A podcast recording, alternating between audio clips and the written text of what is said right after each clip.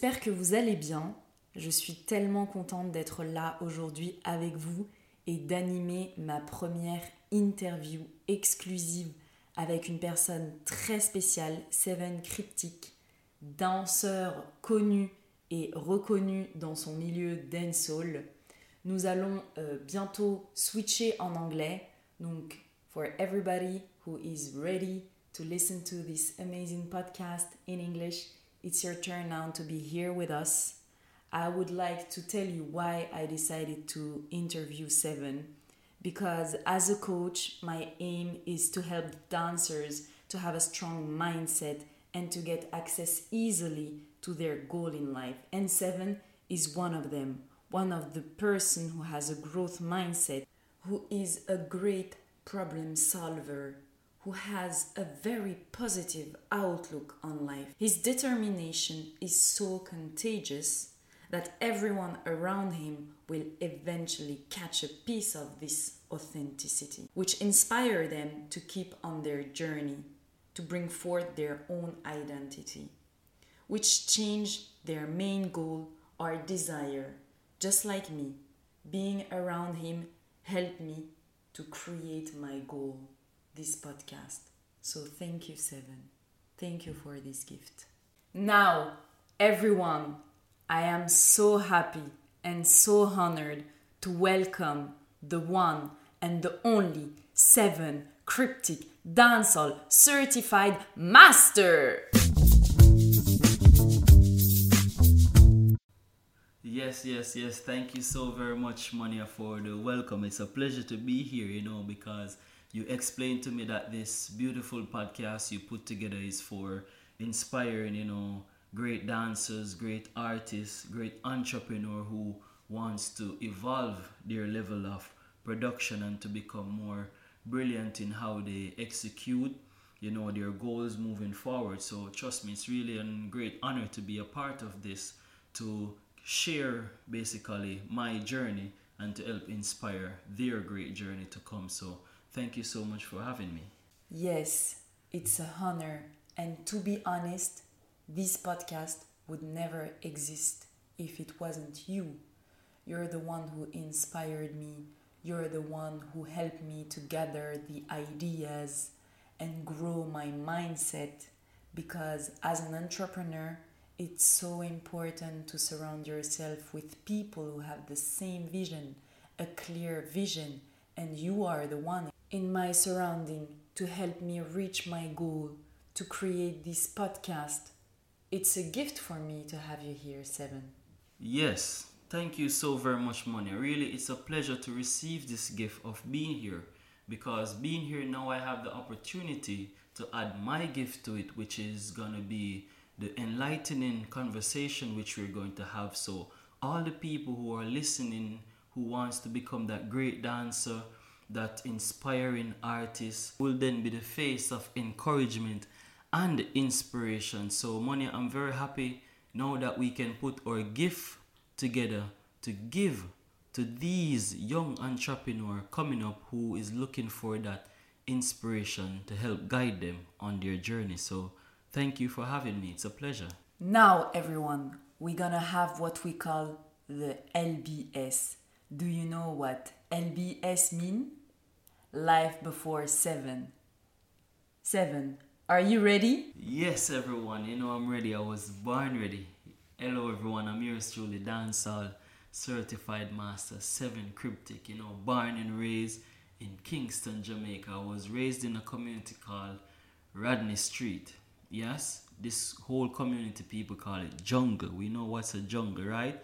A place of lot of wild animal. Yes, everyone. That community was very, very wild. You know, as a kid, we grew up, you know, witnessing and experiencing a lot of violence happening day and night.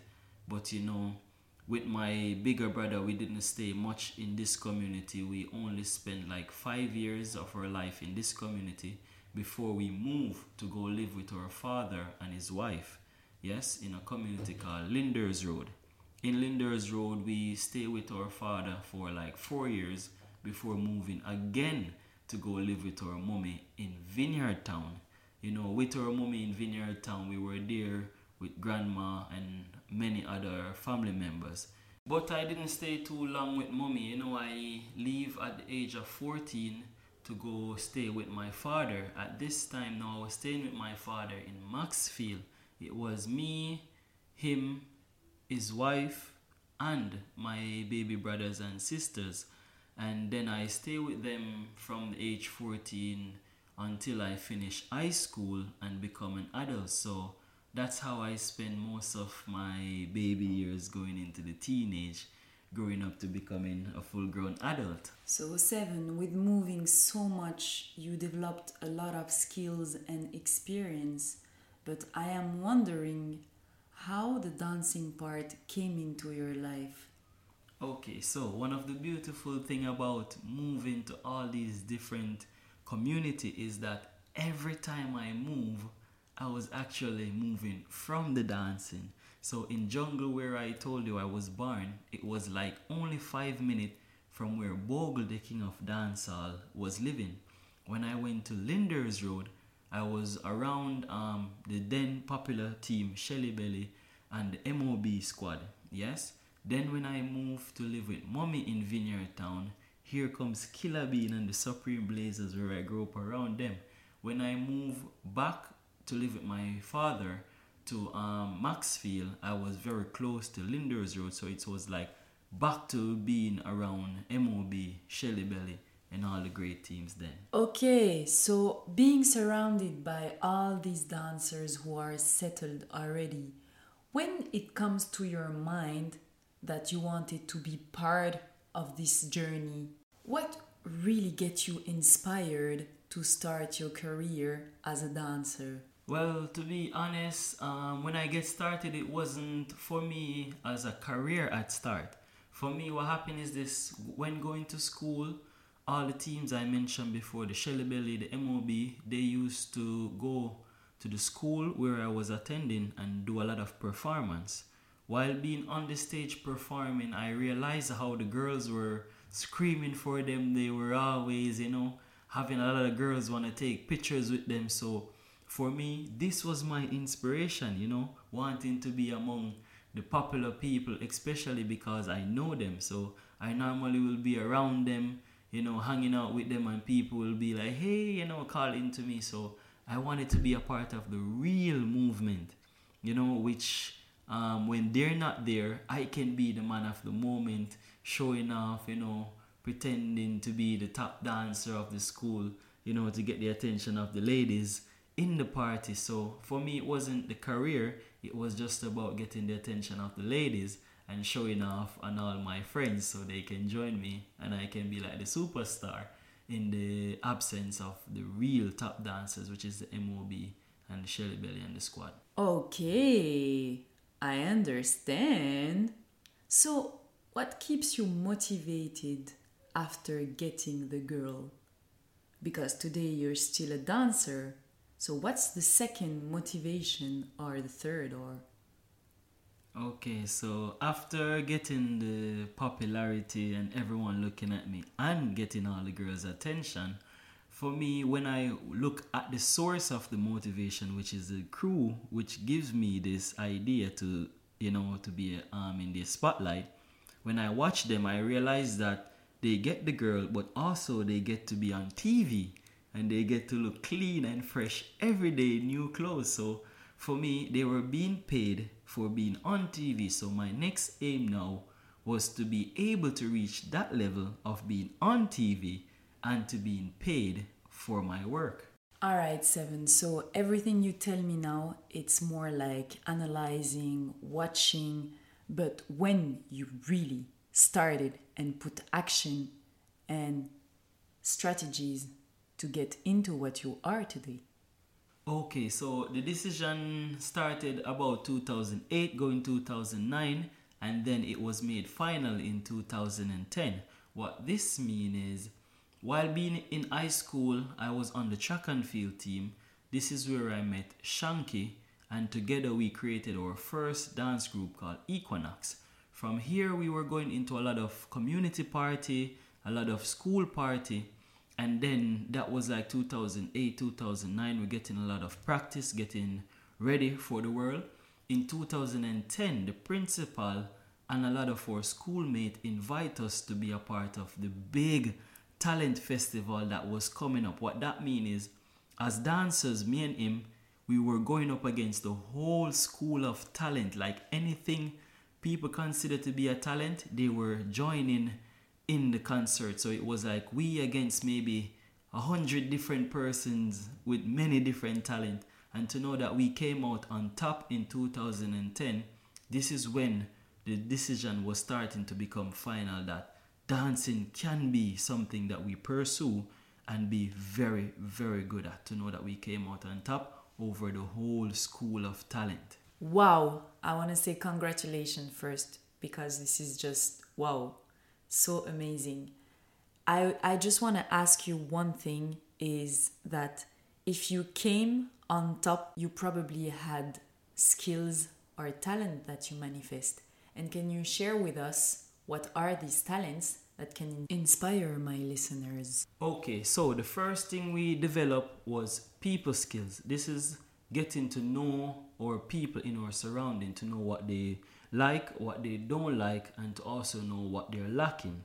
All right, and this is what help us now in order to be different in how we approach um, how to get things done.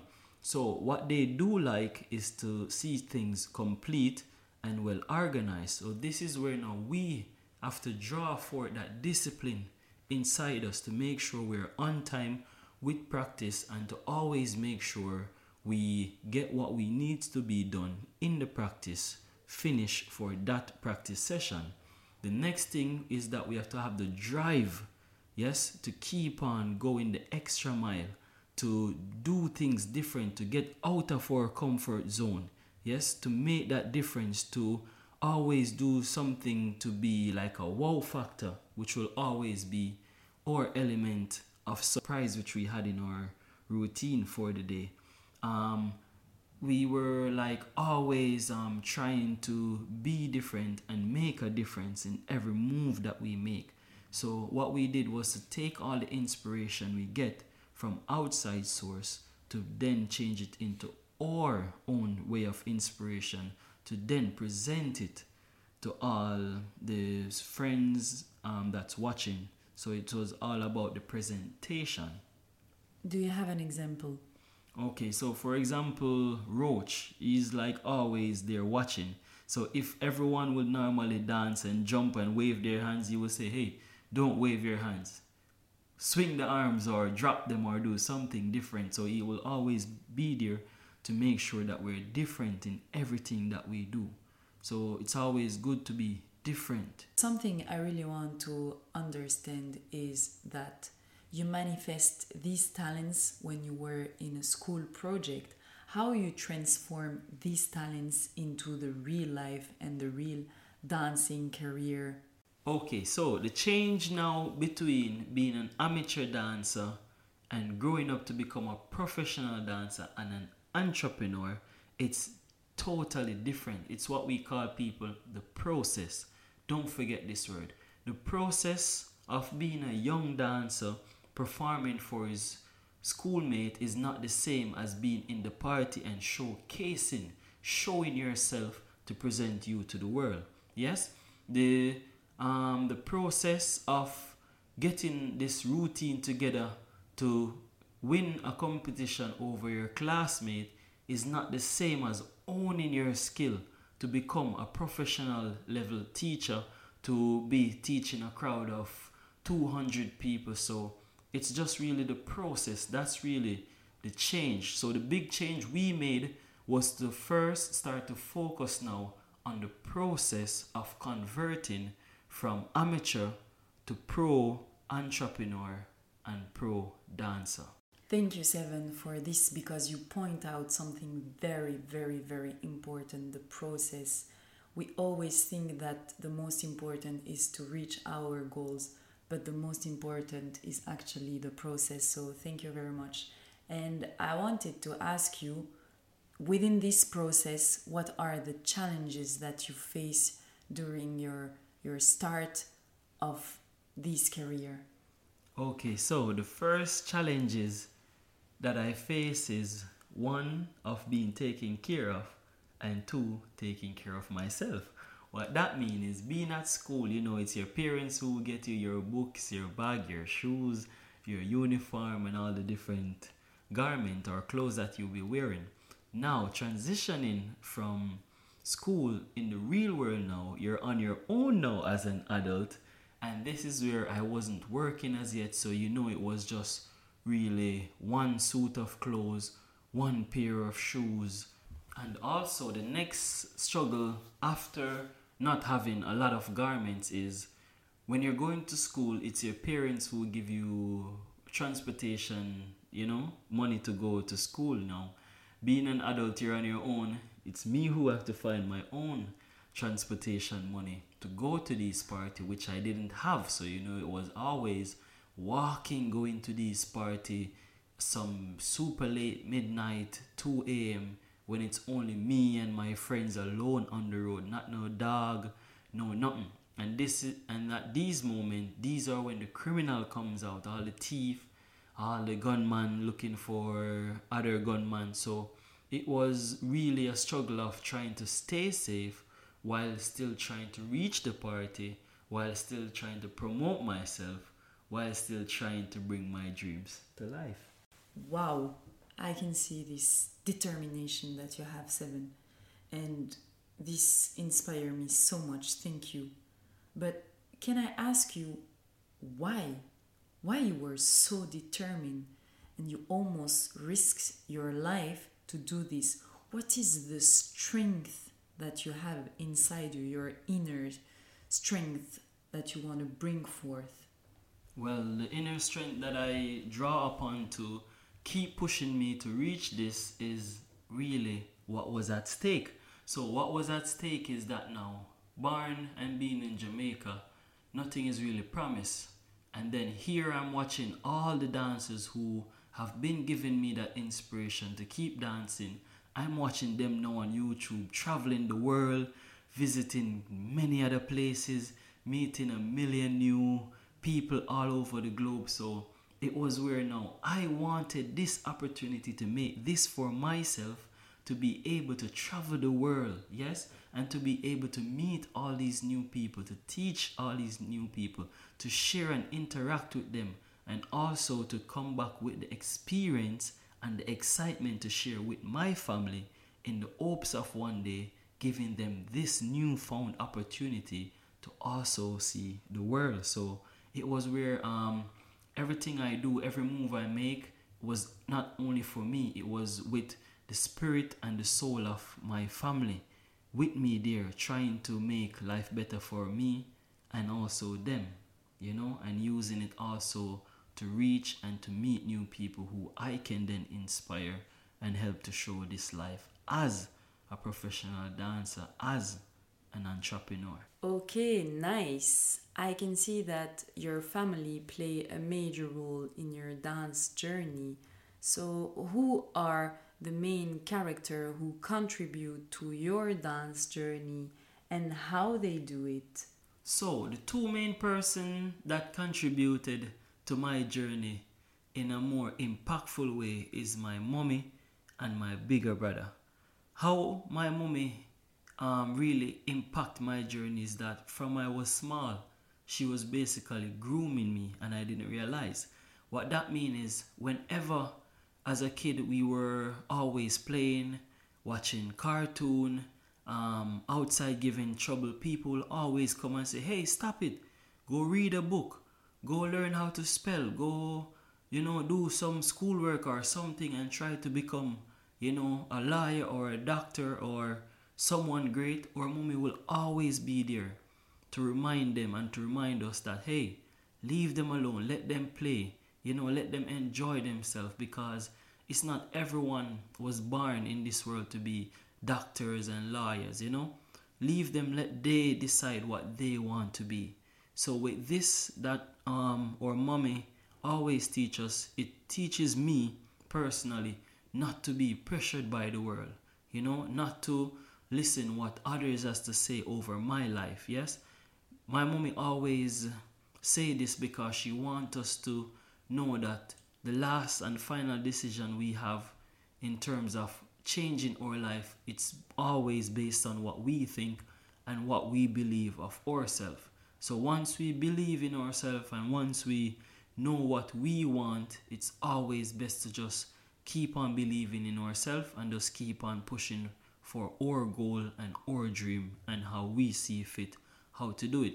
So when my mommy passed away, my bigger brother now will then take her place and play his part in always make sure that he keeps on reminding me of this way our mother grows up.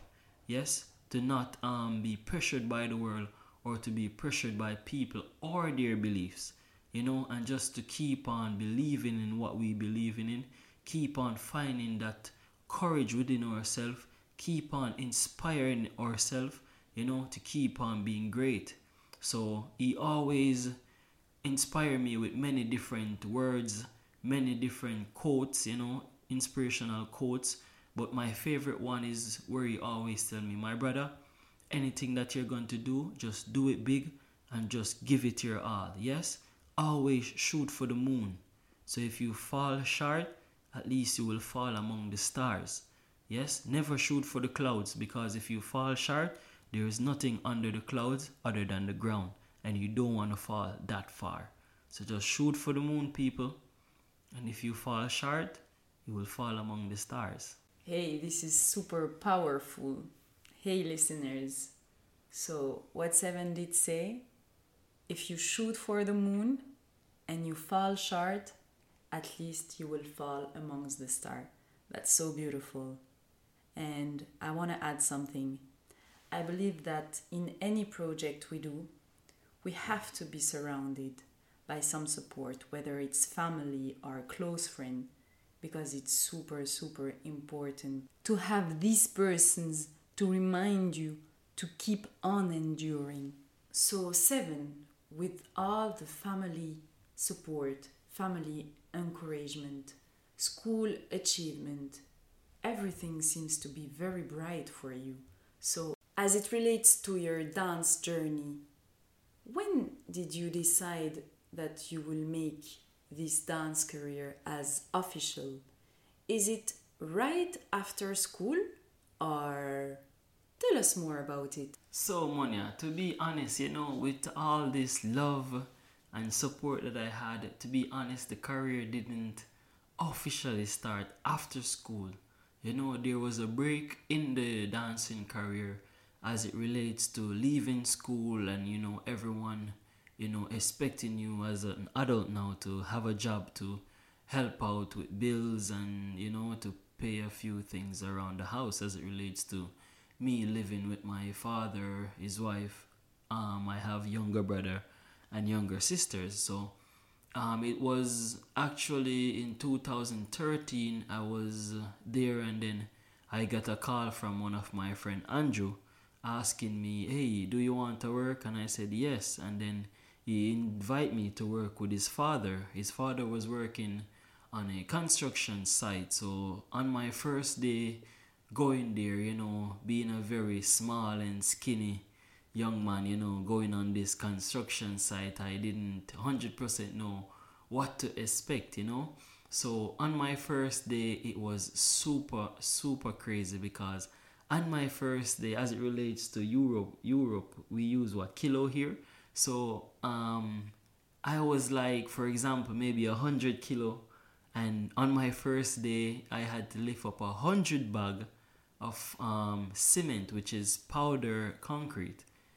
This was like a hundred and sixty kilo. So can you imagine a little skinny, small me lifting up a hundred bag of hundred and fifty plus kilo on my shoulder, walking from point A to point B. I was struggling. I was I was really, really, really, really dead. It was like super hard. It was super heavy. My first day was crazy. So I went home in a lot of pain, you know, a lot of um, muscle ache, and my whole body was hurting. So for the second day, when I went back to work with his father, I was relocated, you know, to a different work site. This time, this work site, we were um, tearing down a small oat sail to make a bigger one. So on that day now, I was tasked with hitting down a wall which they were going to replace. So while hitting this wall, I had a very big, heavy sledgehammer in my hand, hitting this wall, hitting this wall. At one point now, when I was ready now to make the final hit at one point, which I thought was very hard, which was eventually very soft, I was tensing up to hit this wall with all my strength to hit it down, and the hammer actually went through the wall and was swinging towards me now, and I had to let go of the hammer and jump to not have it hit my leg, to break my leg, and after experiencing this, it was at this moment now I was um, very fed up. I was tired. I couldn't be bothered no more. And I decided at this moment that I am going to go home and I'm never ever gonna wake up starting tomorrow to work for nobody ever again in my life, especially being on a construction site. So I decided that I am going to go home and I am going to focus all my energy, all my effort, all that love, yeah, that I received before. I'm going to re, you know, adventure these love to really make the dancing official, official at this point. And this is like now the end of 2013 going over into 2014 where after making that declaration over my life that I will make the dancing work no matter what, it was in 2014 after me and my friend started to take it up serious again. We entered the World Championship, yes, that held in Jamaica, the World Reggae Dance Championship, and we came in third place on that year in 2014. And this was where the journey or the dancing career now starting to change into a more official official direction okay so basically what you're saying is that it was the moment of the point of no return right? Yes exactly so monia. So this was at the point of no return. At this point i already made up my mind that i am going to find who i need to learn from who i need to practice with who i need to train with who I need to talk with, who I need to hang out with.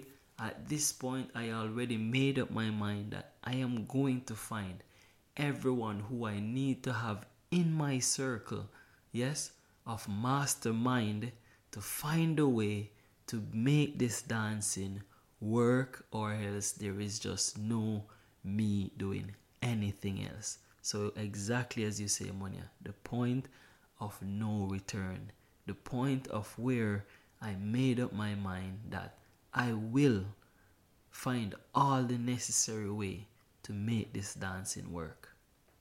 Okay, Seven, this is very, very clear. You're not going back to that work, it was the dance career and nothing else.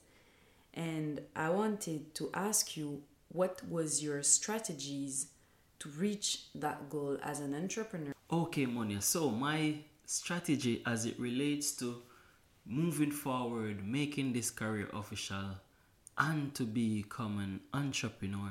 The first um, strategy that I put in place was to first create what I call my mastermind team. This was my team of people who was thinking long term, who was thinking career and really pushing forward and becoming someone great. What that means is, as it relates to my mastermind team, who I had Pang and Roach, yes, these were the two guys who always has good idea to give me as it relates to bringing things to life. So one of the first strategy that we put in place was to create a logo for our team which not only represent the team but it also could be a brand. This was one of the first step we put in place, which allows us now to be able to make merchandise, you know, which we can give people to wear, which promote the team, but also can be sold to make a profit. The next um, strategy that we put in place was to create move with a history, with a story, you know, some, something that people can relate to, move that comes to life um, when the people learn it or when they're doing it, they can relate to it, and also others can relate. So they no longer just do a dance move, but they are doing something they can relate to when they do the dance move. So these are the little strategies that we put in place as it relates to um, creating a team, yeah, which um, we can be sure that will be loved and appreciated by all the people that we will come in contact with and people who will then be your student and also be client for our business in the further future. Okay, Seven. Wow, these sound like solid strategies. So, when did these strategies start to show promising results? Okay, Monia. So, to be honest, I would say that these strategies start to show promising results after we undergo what we call the process phase of becoming the final person who we were destined to be. What this means in the process phase, it's where we sat down as a team, as a mastermind group, and talk about all the things that needed to be done in order to reach at the level that we wanted to be and to be comfortable there, knowing that we prepared ourselves properly to reach at this point. So, what that means is we take the time out to make sure we were properly groomed as it relates to um, having the discipline to practice and to work hard and to make sure we're executing what we do properly. All right. The next step was to make sure that we have a clear vision and a clear idea of what we're getting ourselves into, which is a dancing career. So we know what to expect and know what to look out for. Yes, the next step is to make sure that we're always at the right place at the right time, which is in the party to make sure we're being seen by the video light, by the persons who will eventually be who we call our student or client for our future business. Yes, and the final step is to make sure we're in the place where um, we need to be in order to be um, accepted or to be seen by who can help us to basically take our career to the next level. What this means is to be at Dance JA as it relates to us in this time. So after the World Reggae Dance Championship, we came third. We were then introduced to Latonya Style, the owner, you know, at Dance JA, who turned out to be one of our greatest mentor. Yes, as it relates to us going into 2015, looking forward for 2016. Yes, so when being at Dance JA, know, Latonya was the person who helped to finally groom us, to prepare us for the final phase or the final part of the process to become these dancers who can be traveling internationally, who knows how to um, basically talk to the people, explain ourselves, explain about the culture, explain about the dance, the music, and the history of Jamaica. So it was when we go to Dance JA and Latonya take the time out to help us to teach, um, to meet other dancers, to learn um, their move and to learn about their history so we can explain not only about ourselves but about dancehall which was everyone and all the contribution that everyone made to the culture. So when it all bear fruit and start to show promising result i would say it's when we were introduced to dance ja which was the perfect place to be where at this point we only saw it on internet you know like on facebook on youtube where all the dancers before us were there teaching a lot of white people from around the world they were going on tour because of being introduced to these people so it was when we were introduced to the right place at the right time, then these strategies start to show the right results. Alright, so seven, I get to understand that Dance JA was the place to be to launch your official career. So, you know, as it relates to my podcast, which is focused on mindset and strong will, how was your mindset at this moment with all the experience dancers, getting all the classes, getting all the tour, being popular among the people, and you were the new dancer. You come from nowhere and you're not doing any classes. What what was going through your mind and how was your mindset at this moment? Were you having some doubts or what really was going through your mind? Okay, Monia. So, to be honest, this is why from the start I tell you I love the idea of this podcast as it relates to reminding artists, dancers, and entrepreneurs how important it is to have a great mindset because at this moment, being at Dance JA, seeing all the dancers hanging out with all the foreigners, going on tour, getting all the classes, being paid for their work, doing videos with all these foreigners, I was like excited but somewhat, you know, if I wasn't um, sure of myself, I know maybe I will be somewhat discouraged or somewhat pushed to rush what I explained the process before. All right, but because I had a strong mindset, um, coming from the fact that I surrounded myself with what I explained early on, the mastermind team, which remind me of the process. For me, I was just more very grateful at this moment to be able to be in the presence of these dancers who is more experienced than me, more popular than me, have more um, achievement, you know, in their hands over me. Because this now, with my great mindset to know that I want to reach this greater level and greater than them, I have to have what I have and I have to have the knowledge, experience, and understanding that they have of the business and of the world. So for me, this was where now, with my mindset of growth and wanting to keep growing, I know that I have to be around these dancers. I have to learn from them. I have to capture every single moment I get the opportunity to take a life lesson from them, to take it and to apply it to my life as it relates to me building my journey and trying to reach at the top. So for me, honestly, Monia, um, what was just going through my mind was just pure excitedness, pure happiness, pure overwhelming joy.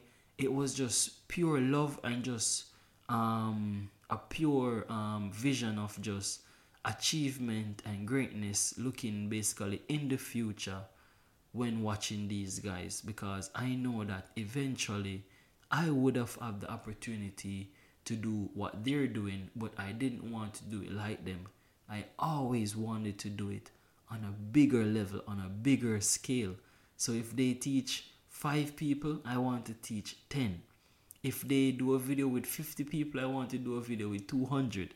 So I always wanted to do things bigger.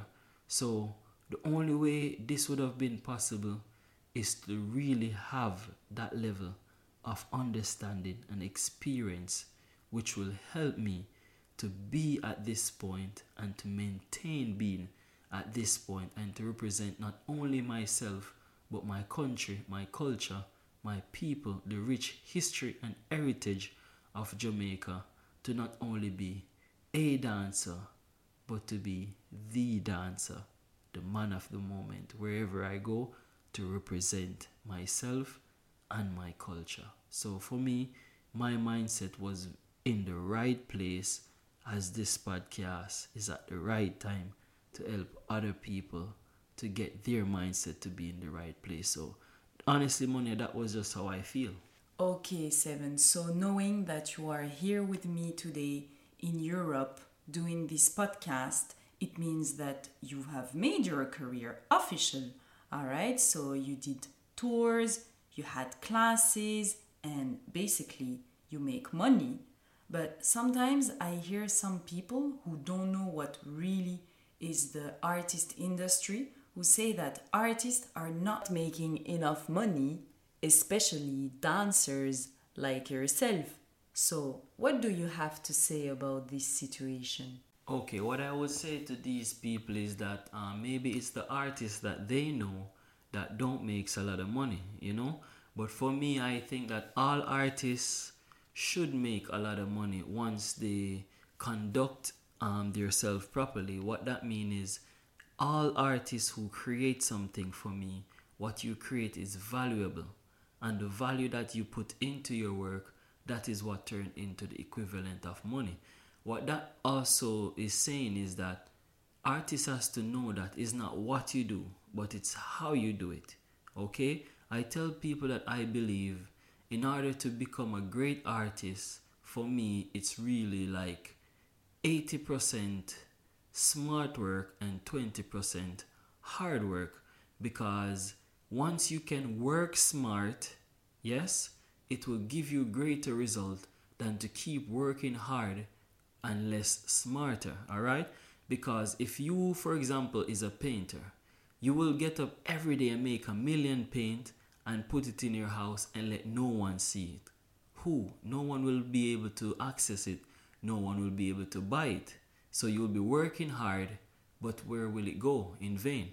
So if you work smart, make one masterpiece, put all your effort in one masterpiece and try to make sure it's being seen by all the people who need to see it. I promise you that that one painting can be the value of the next million painting that you will eventually make. So this is where as it relates to that I will always tell people that remember it's not what you do in life that gives you great result. It's basically how you do it.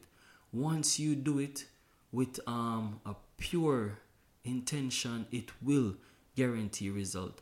Once you do it with the intention of making it value, um, be known to people based off your story and all the love that you put into it, I guarantee it will eventually reach where it must be. All right. So once you are an artist, you have to first know what's your value. Then you have to know what's the value of the work you put forth. Then you have to know the value of the masterpiece that you create. It can be dancing, it can be painting, and it can be the music as a music artist. So once you know the value of what you have, then you will know the value that it can turn into, which can be a large sum or a very small amount. So, for me, once you're an artist, you're eventually making money because what you produce is just pure valuable items. Okay, Seven, it brings me to a point that is really, really important as an artist, as an entrepreneur, because we as entrepreneur, we need to develop different skills, even though our main job is being an artist, or for me, like for example, a coach, I really need to develop other skills like create content on social media, create this amazing podcast, create uh, new things that will help me to reach that goal, that money goal as well. Because let's say the truth, if I am only a coach and I don't really sell my coaching or I don't make people knowing who I am, I'm never going to reach the goal I want.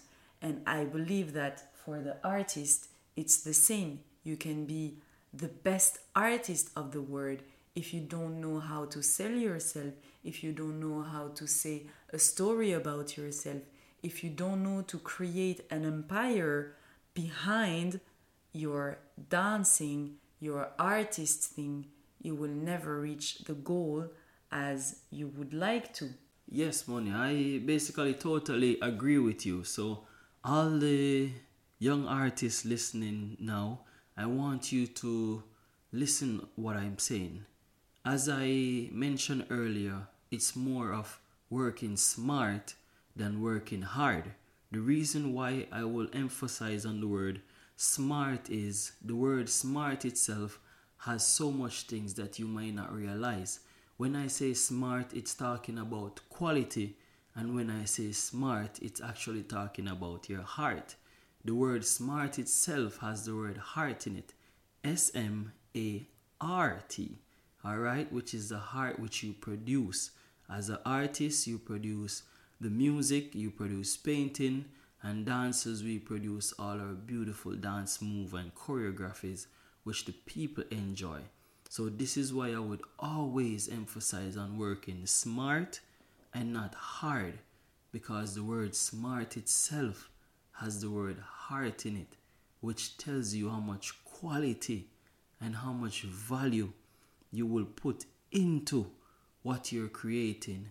And once you work smart, as Monia mentioned before, you will eventually find the time to give your heart that you create a story which brings it to life, which not only let it be something you create, but it will then represent you as your masterpiece as you hope and wish to become a brilliant artist in the future. So, seven, if I ask you this question, is because usually in France, we're not asking this kind of question because it's something that is not usual. So, I want to break the rules today and I want to talk about money because I love money, because I want to manifest a lot of money in my life. And I'm sure you are one of them who wants to have a lot of money too. Okay, seven, so let's be concrete now. How much money you want to make? Or how much money you have in mind to make to feel really, really fulfilled? Okay, Monia. So, to be honest to you, as it relates to how much money I want to be making, um, will be I would say it's based off what I make as it relates to a month and what I pay in bills.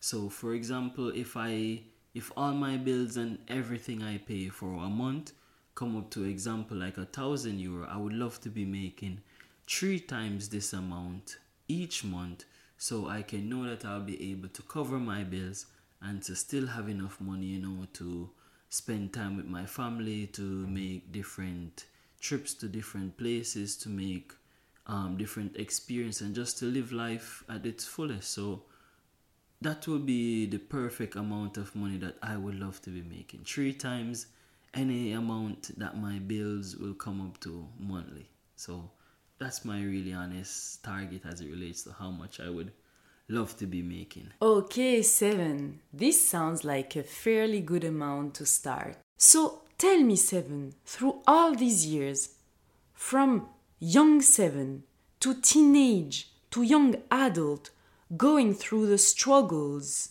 walking in the night to reach the parties, to this professional dancer, entrepreneur that you are today.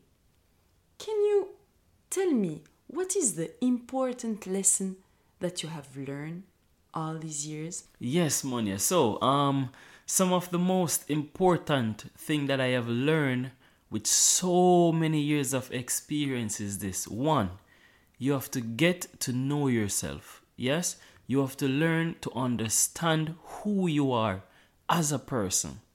The second thing is this you have to be true to yourself. You have to find your strong point, what makes you valuable. All right? The third thing is this you have to surround yourself with people who are ambitious just like you, people who are go getters, people who are willing to get things done. Yes, you have to surround yourself with these people, even if you don't share 100% the same idea of how to get to your destination of your greatness. At least you must share the same idea of being great or doing something great for yourself. All right? The fourth thing that I learn is this once you learn about yourself and what you decide to do, always make sure you see beyond, yes, what you have or what you're doing. What this means is whenever you're doing something, there are always other opportunity which presents itself from that one thing that you're doing, but only if you um, understand it enough. This is the only way you can see it. For example, what I mean today, I'm a dancer. What do dancer do? Get the attention of people, have large community. With this community, now I have the opportunity to make my merch and to sell it to these people. I have the opportunity that if I start a business, I will already have these people in the community to support my business. Yes? So once you know what you're doing and you learn to love it, all right, always make sure you try to explore all the different opportunity that it will present to you. And this is the only way to truly be great and to truly be true to yourself. So, these are some of the super important lessons that I have learned from all the experience growing up, um, as you say, from a teenage into the adult, into the professional that I am today. And these are the lessons that keeps me focused that keep me going and keep on keeping on you know and to keep on pushing every day to reach a different level of the greatness that I know I can produce and share with the world. Wow, this is a super important message that you give us. But ah, I would like to continue this conversation, but you know, we always say a good thing has to end. So, unfortunately, we will have to end this conversation now, but hopefully, we can maybe plan a part two with you, Seven, so we can know more about your journey because there are so many things upcoming and I would like to invite you one more time. Everyone, I wanted to thank you so much for listening this episode. I hope you take notes already. And before we ending this conversation, I want you to keep being inspired by seven with maybe one last tips. Seven, can you give us please one last tip that we can have to keep inspired on our own journey? Yes, Monia. Most definitely, I have a lot of wonderful tips that I can share with all our great listeners. One of the first thing that I will say to them is this: once you decide that you will become an artist, I want you to declare it not only to yourself but to the heavens, yes, to the universe that you will become a great artist. That's the first step that I want you guys to take. Once you make this step, I want you to learn to love, appreciate, and respect the process of becoming a good artist. There is no shortcut. Yes, everyone? Once you learn to love, appreciate, and understand the process, the process is what will be your guide to help you to get to your final destination. And when you get there, it will make you a solid, powerful, impactful person that knows no such thing as quitting, giving up, or failure. Yes, once you follow the process, the process will make sure that you are solid to let you see that all the struggles, all the tests that comes your way, you will learn to appreciate them. Yes, because there is no testimony of being great without the test. Yes, there is no telling someone how to be strong without showing your strength. Yes, there is no giving advice to someone when you clearly didn't um, listen to the voice of yourself, of your soul. All right. So once you follow the process, my people, the process will help you to perfect these great strengths within you and bring forth all of them to help guide you on your journey, to make sure your journey is one that you can be proud of, one that you can look back and say, Yes, I was coming from here and now I have reached this level where I can not only help myself, but I can help not only my family also, but to help other aspiring young artists just as me who were starting from nothing, who don't have a clue how to get started. Once you um, cherish and honor the process, this is how you will be able to be that guide, that light, that beacon of hope for this young generation to come up. Alright, my people, so I will most definitely remind you that the process of becoming great, that's what we have to learn how to love, cherish, and value. The process is very important. It's your stepping stone, it's the ladder that you climb. Yes, it's the mountain that you will decide to take on. Alright, everyone, so that's my word for you. Value the process, cherish it, learn to love it, and understand it very well because it will help you to understand yourself and to understand the mission that you decide to take on. That's my little advice to everyone. Wow, Seven. I hope all my listeners listen carefully what you just say and all the tips that you give us because this is so powerful. So, Seven, where can we find you on social media? Yes, Monia, I'm pretty sure all your listeners are taking a lot of notes, and this is part of the notes that I want you to have. Seven Kriptic underscore official on Instagram. I don't really use much of the other social media platforms, but once you go Seven Kriptic official on Instagram, you most definitely will see me there. Yes, and please, everyone, make sure to check out the Raw Dancehall Weekend page. Yes, this is where you will see our annual event, which we keep every third week of November in Paris. Yes, and then you can look out for more as it relates to different opportunity which the Raw Dancehall will present for our loving supporters, which can maybe be a battle or maybe a different location as it relates to the event. Okay, so stay tuned, everyone. Keep supporting and yes, let us know. Give us some feedback how you feel about everything, and you know where to find us on social media. Thank you. As Seven said just early, it's super important to give me your feedback so I can help you growing in your journey as an artist or as an entrepreneur and help grow this channel so I can find the right topics to keep enlightening you, to keep guiding you. So please give us your feedback and tell us if this episode was useful to you or if you have any tips too. I am ready to listen to it. And you can also rate the podcast if you like it. So thank you very much and don't forget business booming.